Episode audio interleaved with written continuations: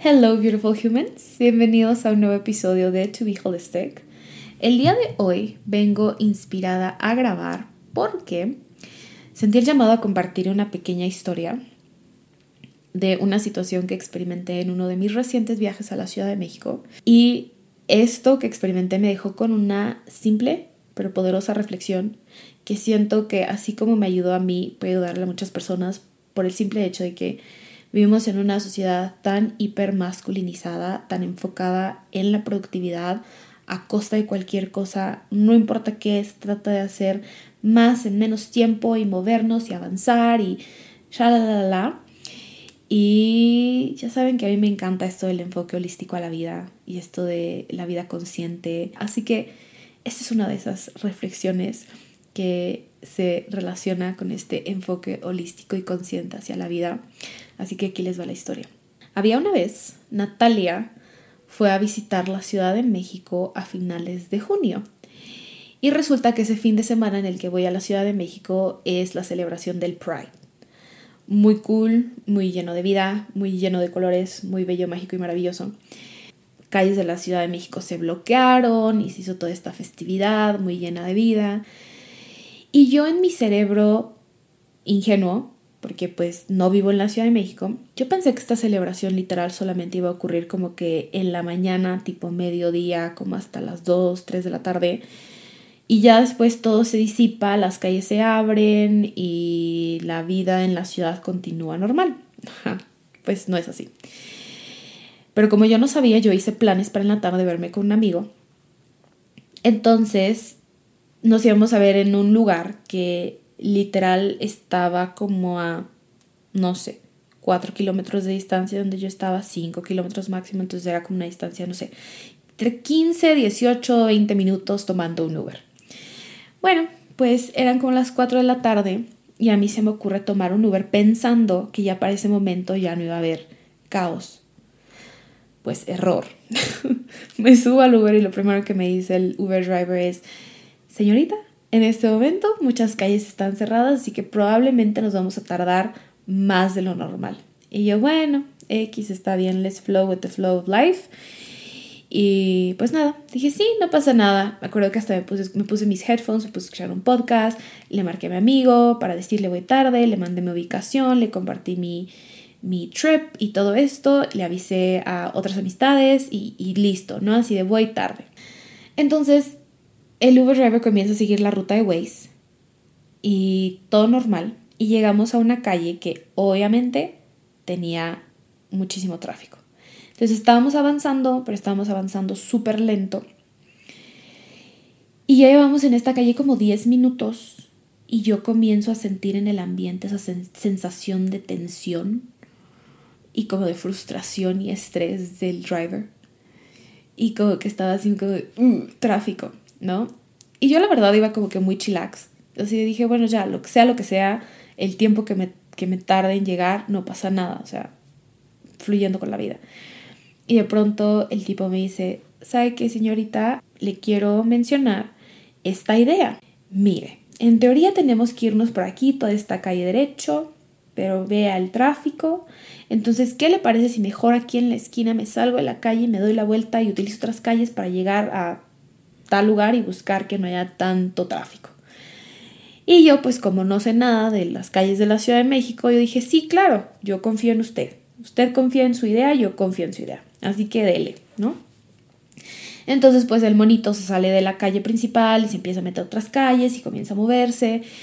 Y no broma, o sea, hasta las calles chiquitas había tráfico. O sea, quizás no tanto como en esta calle principal en la que íbamos, pero en las calles de alrededor había tráfico. Entonces, mind you, no conozco mucho la Ciudad de México, como que lo básico, pero pues tenía mi Google Maps y tenía el mapa en, que sale en el app de Uber, ¿no? Entonces yo podía ver mi punto de inicio, en dónde estaba yo y, hacia y mi punto de destino, ¿no? Hacia dónde iba. Entonces, te sale como el temporizador, como este, llegas en tantos minutos. Entonces, había tanto tráfico incluso en las otras callecitas que literal se fue a dar una super vuelta a nivel. Si decía que faltaban 10 minutos, ya después decía que faltaban 12 minutos, porque se estaba alejando del lugar hacia donde íbamos. Y después faltaban 15 minutos. Y después ya estaba a 20 minutos de mi destino. Y yo nada más continuaba viendo de cómo, cómo, se, cómo continuaba avanzando el tiempo, o sea, cómo, perdón, aumentando el tiempo. Pero el tipo estaba como con todo el drive y con toda la urgencia y yo veía como que se metía, se metía una calle y se salía y se metía a otra calle y cosas así, todo con esta intención de llegar rápido, ¿no? Como con esta urgencia de moverse para avanzar. Bueno, pues, long story short, se fue a dar una vueltísima el hombre para volver a salir a esta calle, al otro lado, en esta misma calle en la que veníamos porque esa calle era la que lo conectaba a otra calle que tenía que tomar, en donde ya no iba a haber tanto tráfico, pero que esa otra calle era lo que lo, iba a llevar a mi destino final, ¿no? Entonces, a fuerzas tenía como que regresar a este otro punto, pero se fue a dar una vuelta gigantesca, ¿no? Entonces, al final de cuentas, creo que hasta me tardé más de lo que decía al inicio el app de Uber que me iba a tardar, porque este hombre de verdad le generó conflicto avanzar despacio y le generaba mucho conflicto que el tráfico estuviera tan intenso. Y digo, no sé qué hubiera pasado, porque si hubiéramos seguido la ruta principal que nos marcaba el Waze, al igual y si nos tardamos más. Su teoría era que iban a bloquear la calle y que se iba a ser más caótico y que no sé qué. Y yo así de, ok, fine, I trust you. Confío en tus instintos, ¿no? Pero toda esta historia y toda esta situación que viví en, el, en mi trayecto de Uber Eterno, que literal creo que me tardé como una hora en llegar. O sea, un trayecto de 15 minutos, una hora.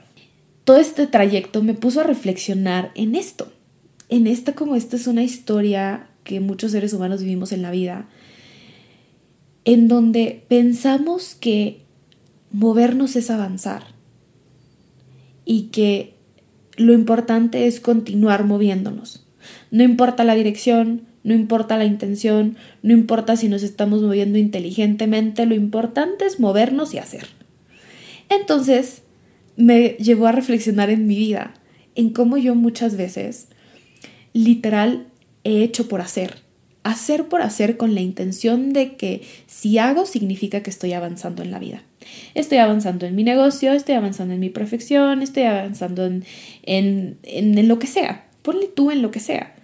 La intención es hacer, porque pensamos que hacer es lo que nos va a permitir que lleguemos al punto final más rápido. O sea, movernos por movernos. Y no es cierto. si algo me dejó de lección este Uber Trip es que no es cierto. Movernos no siempre significa avanzar, especialmente si el movernos viene de la urgencia de no estar en el ahora especialmente si el movernos viene del no sé moverme despacio, lo único que sé es moverme por moverme y quiero moverme rápido. Y muchas veces no nos damos cuenta que en este deseo de movernos rápido terminamos alargando el proceso que nos lleva al punto B, al que queremos llegar. ¿Por qué?